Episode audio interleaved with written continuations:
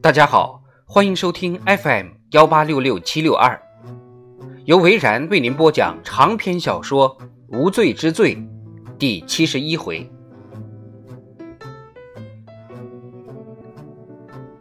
马特带罗兰进了夜总会阴暗的包厢，两个人坐了下来，耳边正好响起美国 A.B.C 乐队的《爱的容颜》，房间里一片漆黑。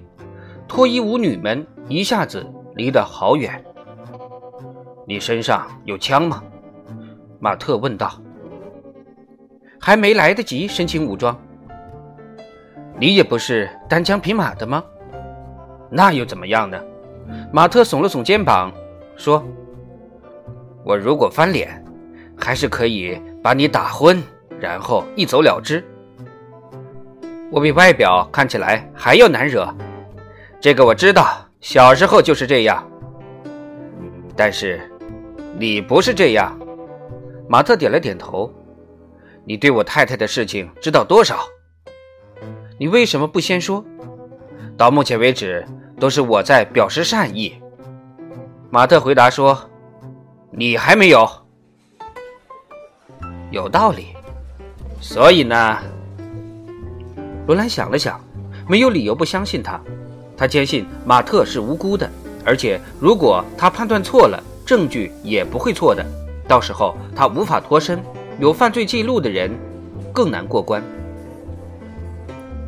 我知道你太太的真名是凯西·波特。罗兰从头说起，马特时而打断罗兰发问或者补充一点儿当罗兰提到验尸报告的时候，马特瞪大了眼睛。你再说一次。德洛在死者为男性的那部分做了记号。你是说他是双性人？可以这么说。马特点了点头。德洛就是这么发现的。发现什么？发现凯西还活着。我太太十五岁的时候就怀孕了，孩子后来被人领养了。罗兰点了点头。所以。德洛发现了破绽，他想起了验尸报告说的 AIS。如果凯西怀过孕，那么遭谋杀的人就不是凯西·波特。马特接着说了下去：“李太太今晚要跟人见面。”对的，午夜的时候。罗兰点了点头。所以你才跟我谈条件，约一点钟，这样李太太就能按时赴约。然后见到自己的女儿。没错，马特说道：“你真无私，甘愿牺牲自己。”对的，我是白马王子。除了……马特停了下来。天哪！听你这么一说，这一定是一场骗局。我听不懂。好，假设你是德洛，你发现凯西·波特还活着，逃亡在外。过了这么多年，你要怎么找到他？马特问道。不知道，应该是设法引他出来，对吧？可能吧。罗兰附和着。为了要引他出来，你可能会贴出他长期失去联系的女儿病重的消息。如果你是警察，应该可以查出院、出生、住家等细节，说不定。还可以直接从他女儿身上问出真相。不太对，罗兰说。怎么呢？你怎么知道他会去调查以前的事儿？马特思索着其中的道理，说：“我不敢确定。当然了，他不会把赌注全放在这里，应该也会追踪所有以前留下来的线索，一步步重新调查。但是……”如果他还活着，也刚好跟这个自由国度的一般人一样，拥有一台电脑，说不定就会好奇的用以前的名字上网查询看看，只是个时间早晚的问题。罗兰皱了皱眉头，马特也是，同样的事情困扰着他。还有我手机上的录像，马特说：“怎么样？”他正思索着如何说明，女服务生突然进了门，要点什么饮料吗？马特拿出钱夹，掏出二十元，对着女服务生说：“你认识吉米·戴尔吗？”他迟疑了一下。只要你说认识或者不认识就行了，马特说道。这二十元钱归你。认识。他把钱递给了服务生，又掏出了二十元钱。他在吗？说在或者不在就行。不在。马特又把钱递给了他，并且抽出了三张二十元的钞票。只要你告诉我他在哪儿，这些钱就归你。女服务生思考了片刻，马特把钱拿到他面前。说起来有些奇怪，不过吉米这个时候可能会在家里。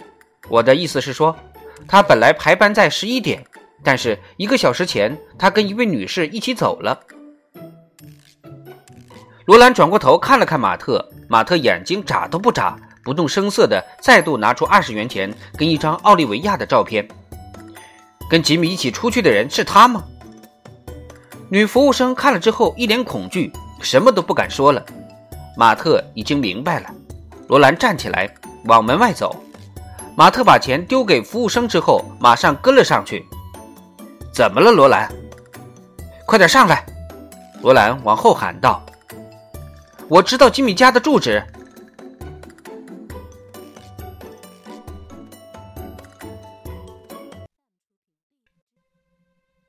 吉米把录像带放到了机器里。我早该猜到的，他说。奥利维亚坐在椅子上等。还记得厨房的柜子吗？吉米问道。记得。事发后的三四个月，我有一天买了一大桶色拉油，爬上楼梯，想把油放到柜子里，结果我在后面的缝隙里发现了这个。吉米用手指了指屏幕，用胶带粘在那里。你看过了吗？嗯，他低声说道：“我不知道自己怎么了，我应该早点丢掉，或者交给警方。为什么没有？”吉米只是耸了耸肩膀，他似乎想解释，但接着指着屏幕：“你看。”奥利维亚正襟危坐，又倒了些酒。吉米捏着手走来走去，不看屏幕。前几秒钟的画面一片空白。接下来出现了再熟悉不过的画面：一间卧室，画面是黑的，屏幕上一角有日期跟时间，有个男人坐在床边。奥利维亚不认识这个男人。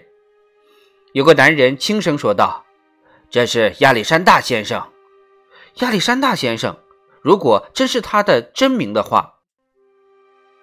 开始脱衣服。屏幕的右边出现一个女人，动手帮他脱。桑德拉，奥利维亚脱口而出。吉米点了点头。奥利维亚皱了皱眉头。克莱德偷拍客人。对的，吉米说道。还有，还有什么？屏幕上的两个人都一丝不挂。桑德拉在上，弓起背，张开嘴，他们听得出来。他是故意在叫床，假装高潮，就算是卡通配音都没有这么假。我看够了，奥利维亚说道。等一下，吉米说，继续往下看。吉米按下了快放键，屏幕快进切换。很快，那个男人做完之后，匆忙把衣服穿上。他一走出房间，吉米便按下了正常播放键。桑德拉走进录像机，对着镜头微笑。奥利维亚只觉得呼吸沉重。吉米，你看他多年轻啊！吉米不再踱步，他把手指放到了嘴唇上，接着又指了指屏幕。里面传来了男人的声音：“给亚历山大先生的纪念品。”奥利维亚眉头一皱，好像是克莱德的声音。好玩吗，桑德拉？很好玩，桑德拉的声音很平静。亚历山大先生好棒。短暂的停顿，桑德拉舔了舔嘴唇，瞥了眼屏幕以外的某个人，似乎在等着他的暗号。对方马上给了他回应。桑德拉，你多大了？十五岁。你确定吗？桑德拉点了点头。镜头外的人拿给他一张纸。我下个星期就满十五岁了，这是我的出生证明。他把文件贴近镜头，屏幕一度模糊，但后来有人重新聚焦，桑德拉就这样停了大概三十秒钟。他出生的日期清晰可见。亚历山大先生要说十四岁的，桑德拉说道。他似乎平生第一次说这些台词。后来又说没关系。镜头一片空白，奥利维亚平静地坐着，吉米也是。过了一会儿，他们终于搞清克莱德的把戏，便大惊失色。天哪！他说。吉米点了点头。这位是道格拉斯先生。一个微弱的男人的声音。奥利维亚整个人都麻痹了。天哪！怎么了？奥利维亚移进了屏幕。那个男的就是亚当·里兹先生。奥利维亚惊讶地看着，桑德拉走了进来。他帮里兹脱了衣服。原来如此，这就是克莱德发狂的原因。他拍到了一名联邦调查局的重要人士。他刚开始并不知情。克莱德没有笨到那种地步，只是跟对方敲诈勒索的时候才知酿成大错。你认识他？吉米问道。是啊，奥利维亚说道。我们刚刚见过面。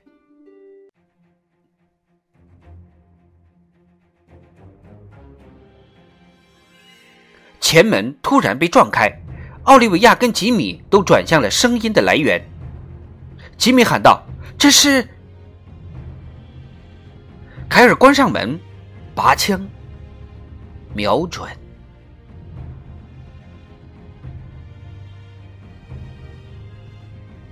长篇小说《无罪之罪》第七十一回就播讲到这儿。